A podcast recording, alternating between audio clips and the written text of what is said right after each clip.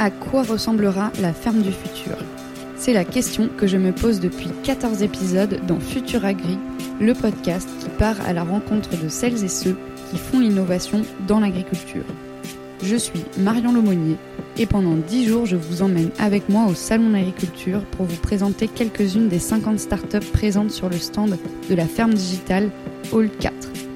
À leur côté, nous partons à la rencontre de tout leur écosystème pour comprendre comment ensemble, ils et elles sont en train de créer la ferme de demain. Bienvenue dans Futur Agri, spécial Salon d'agriculture. Donc bonjour à tous les deux, on est de retour sur le, stand euh, d'Axioma.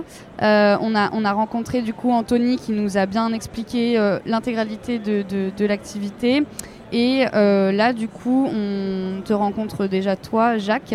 Tu es bah, les, un, des, un, des, experts qu'on connaît très bien sur la ferme digitale pour Axioma. Est-ce que tu peux te présenter et nous dire bah, ce que tu fais très concrètement chez Axioma? D'accord, donc Jacques René, je travaille au pôle expert d'Axioma.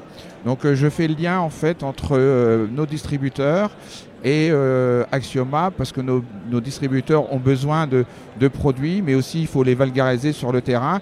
Donc c'est quand même assez compliqué. Donc euh, voilà, je fais le, lien avec tout ça et je suis un petit peu en veille sur des nouveaux produits, je suis un petit peu en veille sur des nouveaux partenaires qu'on pourrait faire. Ça marche. Et donc Marc, euh, enchanté. Euh, Jacques a, décidé de euh, effectivement nous, nous, faire vous rencontrer. Est-ce que je peux vous laisser vous présenter également? Oui, bonjour, Marc Hébert. Donc je suis distributeur en Normandie. Ma société s'appelle MHTech. Avant, ça fait que trois ans que j'ai monté cette société et avant j'avais travaillé dans la distribution agricole. D'accord, ça marche.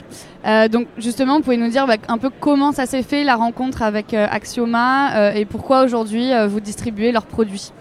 Alors, au sein de mon parcours professionnel, Jacques et moi, nous avons travaillé dans une, dans, la, dans une même entreprise, donc on se connaissait avant. D'accord. Jacques m'a présenté les biostimulants, ces biostimulants. Ça m'a beaucoup intéressé et j'ai donc décidé de les référencer et de bah, et d'en faire le développement.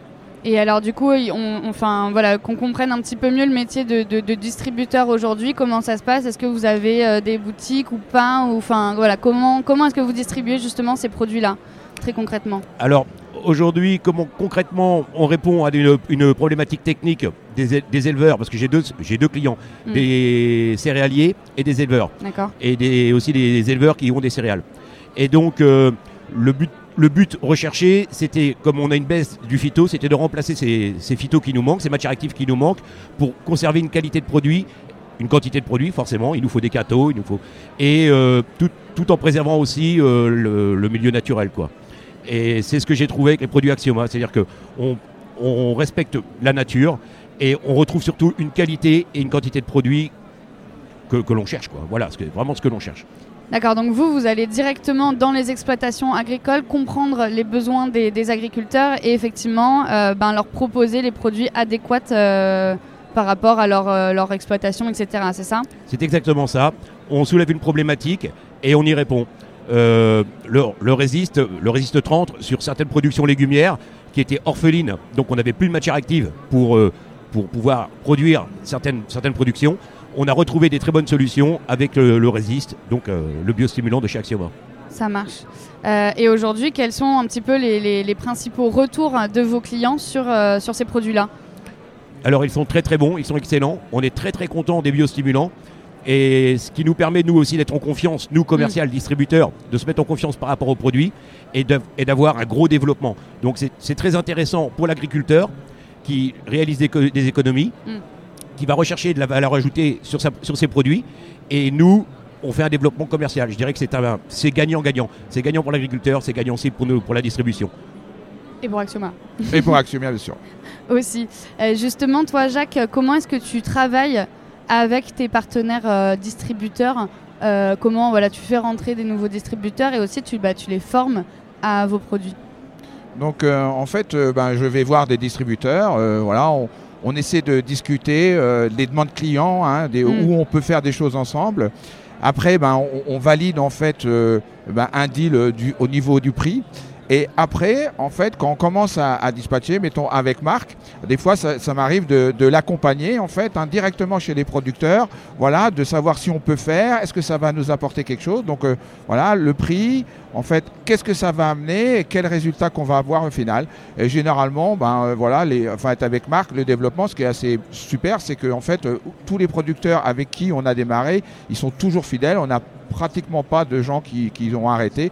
Le plus dur, c'est de rentrer en fait. Mm. c'est de mettre les choses bien au point. Et puis une fois que c'est parti, c'est parti quoi. Bah, du coup, tout a l'air de, de- de super bien se passer. Euh, et puis, bah, la dernière euh, petite question que je pose à tout le monde, c'est pour vous, elle ressemblera à quoi la ferme du futur? Jacques, je te laisse commencer. Alors euh, la ferme du futur, je pense que les agriculteurs sont de mieux en mieux formés, ça c'est clair, ça c'est quand même un truc. Elle aura plutôt tendance à, à augmenter puisque en fait les moyens, euh, en fait les moyens, bah, maintenant une stabulation, enfin il faut des robots, enfin les tracteurs ça coûte de plus en plus cher. Ouais. Maintenant le truc c'est qu'il faudrait qu'on reste quand même dans une euh, agriculture paysanne et pas fatalement une agriculture industrielle. Ça marche. Et vous, Marc Eh ben moi, je suis un peu comme Jacques. J'espère qu'on va conserver cette agriculture familiale. Euh, surtout, mais surtout une agriculture qui gagne sa vie. Mm. Ça fait euh, maintenant euh, 20 ans, 30 ans que, l'agri- que le, que le nombre de paysans diminue parce qu'on ne gagne pas notre vie en agriculture, enfin que le- le- l'agriculteur, beaucoup d'agriculteurs ne gagnent pas leur vie.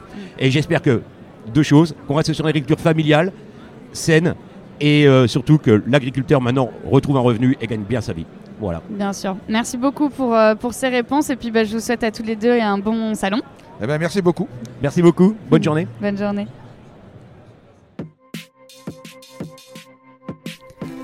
Merci à toutes et à tous. C'était Futuragri au Salon de l'Agriculture, réalisé en partenariat avec la Ferme Digitale, musique et technique par Paul Lemonnier. Pour approfondir ces sujets et suivre l'actualité de l'agritech, rendez-vous sur les réseaux sociaux de la Ferme Digitale, où vous pouvez aussi nous écrire car c'est toujours un plaisir d'avoir vos retours. Si ce podcast vous a plu, n'hésitez pas à laisser un avis sur Apple Podcast ou sur Spotify. Et nous, on se retrouve très vite pour un nouvel épisode de Futur Agri.